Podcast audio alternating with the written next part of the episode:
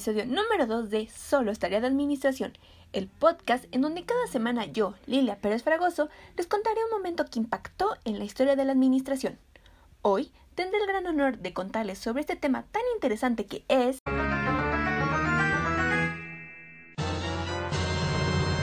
Desarrollo organizacional. Pero antes, sí amigos, lo sé, me desaparecí por un buen tiempo, pero esto tiene una gran explicación, y es que al ver que les iba a hablar de este increíble tema, me dije, oh, ¿y por qué no invito a un especialista? Y como se estarán imaginando, sí amigos, encontré al especialista, y de hecho lo invité al programa de hoy. ¿Y saben qué me respondió? Exacto amigos, me dijo que no,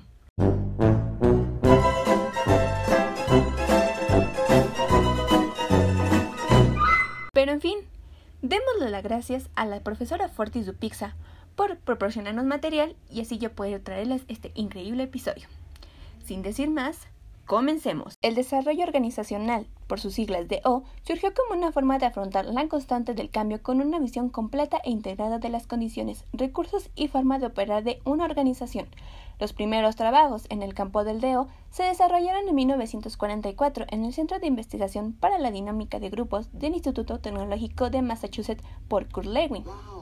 Tres años después, en 1947, el propio Lewin fundó en el mismo instituto el National Training Laboratories, que a partir de entonces se dedicó a formar grupos de entrenamiento de la sensibilidad o grupos T, para brindar apoyo a los empleados sobre su forma de mejorar su comportamiento en grupo y de esta forma enriquecer sus relaciones. La siguiente aportación importante corresponde al trabajo de Rensis Lickers a partir de 1946 sobre la entrevista y la forma de retroalimentación. Existen múltiples definiciones del DEO, amigos. Les juro que mi cabeza casi explota de tantas que encontré pero destacan dos por su claridad y precisión, la de Richard Bethard y la de Warren Bernis.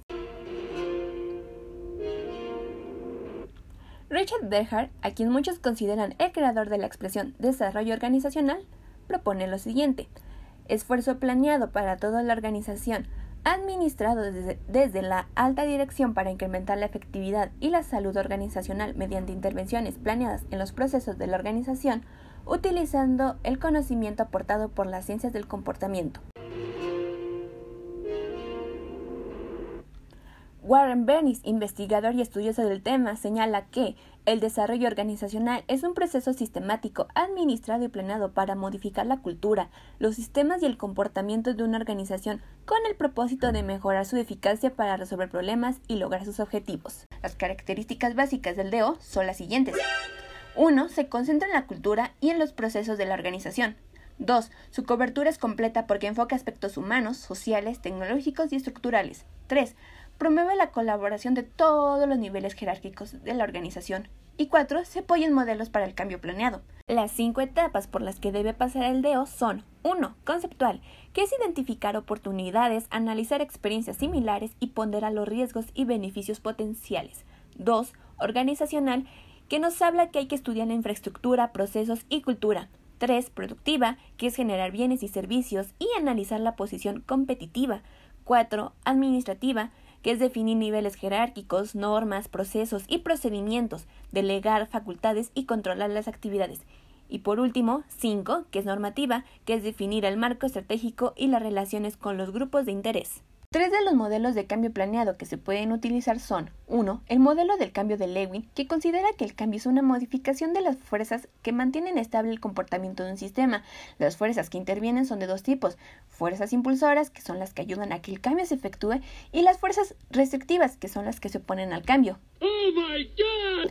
En cuanto a las fases para llevar a cabo el cambio planeado, propone lo siguiente. 1. Descongelamiento o diagnóstico, que es reducir las fuerzas que mantienen el nivel de comportamiento, enfocarse en los factores o áreas que se verificarán, analizar su desempeño y definir su perfil. 2. Cambio o intervención, que es desplazarse hacia un nuevo estado o nivel de patrones de comportamiento y corregir cualquier deficiencia para poder desarrollar nuevos valores, hábitos o conductas y actitudes. Y 3 Recongelamiento o acompañamiento, que es estabilizar a la organización en un nuevo estado de equilibrio, evaluar los cambios y darle seguimiento. Cabe destacar que tanto el análisis del campo de fuerzas como el modelo del cambio planeado de Lewin coinciden en que los resultados que se obtienen dependen, en gran medida, del adecuado manejo de la resistencia al cambio, que es la fuerza más común y la más difícil de enfrentar, porque toda modificación implica romper inercias, modificar actitudes y reformar conductas, en virtud de que la mayoría de las veces la resistencia al cambio parte de la desconfianza y la falta de información, conviene utilizar métodos por su atención, tales como los siguientes. Número 1. Negociación y acuerdo. Hay que recurrir a procesos formales e informales para acordar por anticipado el cambio. Número 2. Participación y compromiso. Hay que planear el cambio con las personas a las que les puede afectar y designar agentes de cambio para coordinarlo. Número 3. Comunicación y, sensibilización. Tenemos que informar con precisión del cambio y sus implicaciones. Número 4. Facilitación y apoyo.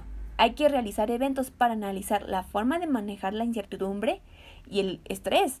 Número 5. Coerción hay que ordenar el cambio de manera implícita o explícita. El siguiente modelo es el de planeación de Lippitt, Watson y Westley, que sostiene que para que el cambio pueda realizarse, la información debe compartirse libremente y solo después convertirse en planes de acción. Las etapas del modelo son las siguientes. En el puesto número uno tenemos exploración, el agente de cambio y el afectado exploran juntos. En el número 2, entrada, desarrollo de un convenio y alineación de expectativas. En el número 3, diagnóstico, identificación de metas específicas de mejora. Número 4, planeación, definición de los pasos a seguir. Número 5, acción, implementación de los cambios. Número 6, estabilización y evaluación, determinación de la medida del cambio y puesta en marcha de las acciones de apoyo. Y número 7, terminación, formalización del término del cambio. Y por último, tenemos el modelo de acción-investigación, que considera el cambio como un proceso cíclico en el que los integrantes de una organización y los expertos en DO colaboran estrechamente. Las fases que lo componen son 1. Percepción del problema, 2. Consulta con expertos en ciencias del comportamiento, 3. Recolección de datos y prediagnóstico, 4. Retroalimentación a nivel de mando responsable de la investigación, 5. Diagnóstico, 6. Planeación y acción conjunta con intervenciones, 7. Acción, 8. Recolección de datos. 9. Retroalimentación al grupo. 10. Revisión del diagnóstico por todas las partes interesadas. 11. Nueva acción. 12. Nueva recolección de datos. 13. Nueva revisión del diagnóstico. Y 14. Repetición de datos. Puede ser que en estos momentos ustedes estén preguntando cuáles han sido las contribuciones clave del enfoque del desarrollo organizacional a las organizaciones. Y bueno, para eso tenemos cuatro puntos importantes. Punto número 1. La aplicación del DEO a nivel individual mediante el adiestramiento de la sensibilidad para mejorar las relaciones interpersonales y grupales por medio del análisis transaccional a fin de depurar el contenido y significado de la comunicación. Punto número 2. Formación de equipos para diagnosticar las barreras en la búsqueda de la mejora del desempeño. Punto número 3 Integración de relaciones intergrupales apoyadas en una reunión de confrontación para discutir problemas, analizar las causas subyacentes y planear medidas correctivas. Y por último tenemos el punto 4. Retroalimentación por encuesta para mejorar la operación de toda la organización. ¿Ustedes qué opinan amigos? Espero sus comentarios. Esto fue todo por el día de hoy. Espero les haya gustado y nos vemos en el siguiente episodio de Solo es tarea de administración.